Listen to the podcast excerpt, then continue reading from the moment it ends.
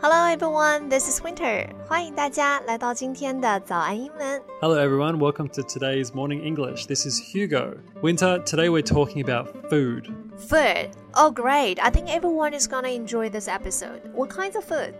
Well, not the food itself. We're going to talk about talking about food. Like, we're going to talk about ways to say you're hungry, you're full, you're eating too much, uh, that kind of stuff. Well, there's one thing I've been eating too much of lately chocolate M&Ms. you know those little chocolate candies? I think it's an American brand. OK，那今天的这期节目呢，其实我们就要跟着 Hugo 一起来说一说关于吃的各种非常实用的表达。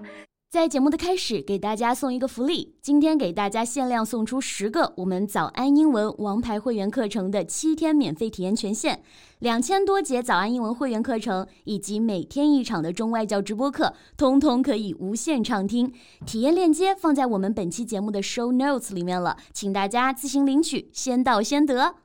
Okay, Winter, so back to your M&Ms. Yeah, they are tasty and pretty hard to resist. I guess you could say you're addicted to M&Ms. Like addicted means you can't stop. You just have to have something, right? Addicted. Okay, well, I guess you're right. I'm addicted to M&Ms at the moment. 呃，就是我吃 M&M 豆上瘾了，对不对？吃上瘾了。I'm addicted to something. How else can I say I'm addicted to something? Um, well, you could use can't stop as in I really can't stop eating M&Ms because they're so tasty. Okay, I'm addicted to M&Ms and I can't stop eating M&Ms. Got it. Yeah, and another good one is to binge on. Like if you sometimes buy some biscuits, sweet biscuits or chocolates, anything that's sweet really, we could say I was binging on chocolates last night and I feel terrible today. 啊、t o binge on something 就是短时间内我们 大吃大喝、狂吃，对吧？就是这个说法了。I was binging on ice cream，我狂吃冰淇淋。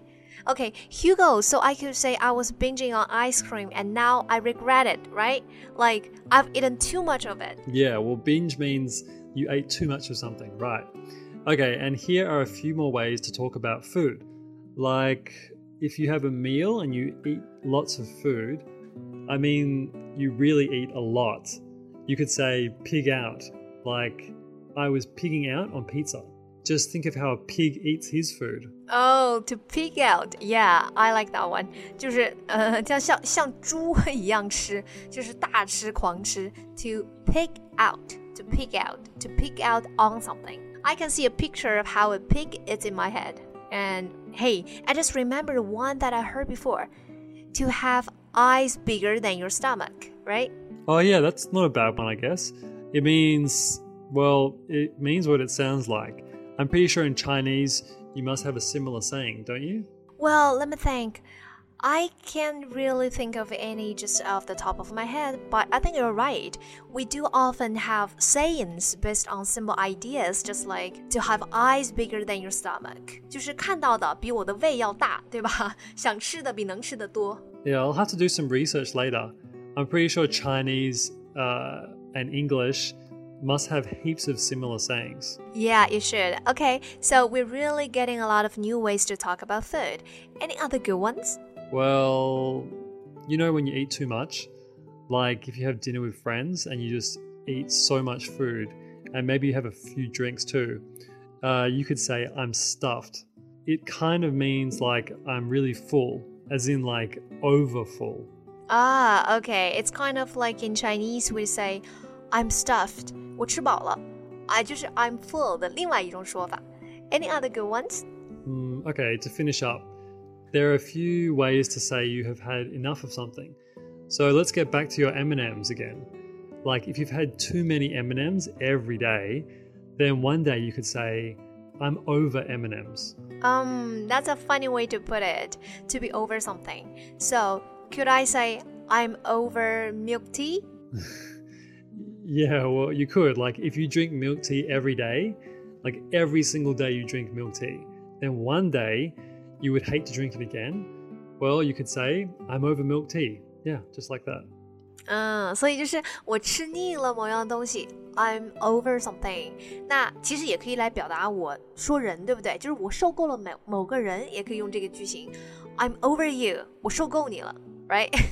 yeah, well, it works for people, it works for food, conversations, and yeah, even your job. Okay, we can do one more. Do you have one more, Hugo? Uh, okay, last one. So to go off, it's just like to get over. So you could say, I'm over M&Ms, or you could say, I've gone off M&Ms. Both of them mean I've had enough, like day after day, and now no more. Got it. I've gone off some food，就是我不吃什么什么东西，我吃腻了什么什么东西了。I've gone off coffee. really? You gotta be kidding me, right? Have you really gone off coffee? How are you gonna survive? But you know, I'll probably just go and get hooked on some other addictive drink. okay, well, I'd say coffee is pretty addictive. The only more addictive thing might be milk tea, because it's pretty hard to resist it's hard to resist a good milk tea. Well, we had quite a few new ways to talk about food in this episode. Yep. Hope everyone can remember at least one or two of them. Yeah. Bye, Hugo.